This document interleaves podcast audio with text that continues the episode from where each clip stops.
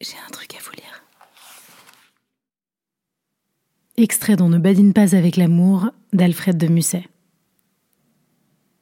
Tous les hommes sont menteurs, inconstants, faux, bavards, hypocrites, orgueilleux et lâches, méprisables et sensuels.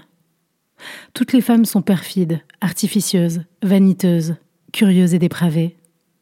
Le monde n'est qu'un égout sans fond où les phoques les plus informes rampent et se tordent sur des montagnes de fange.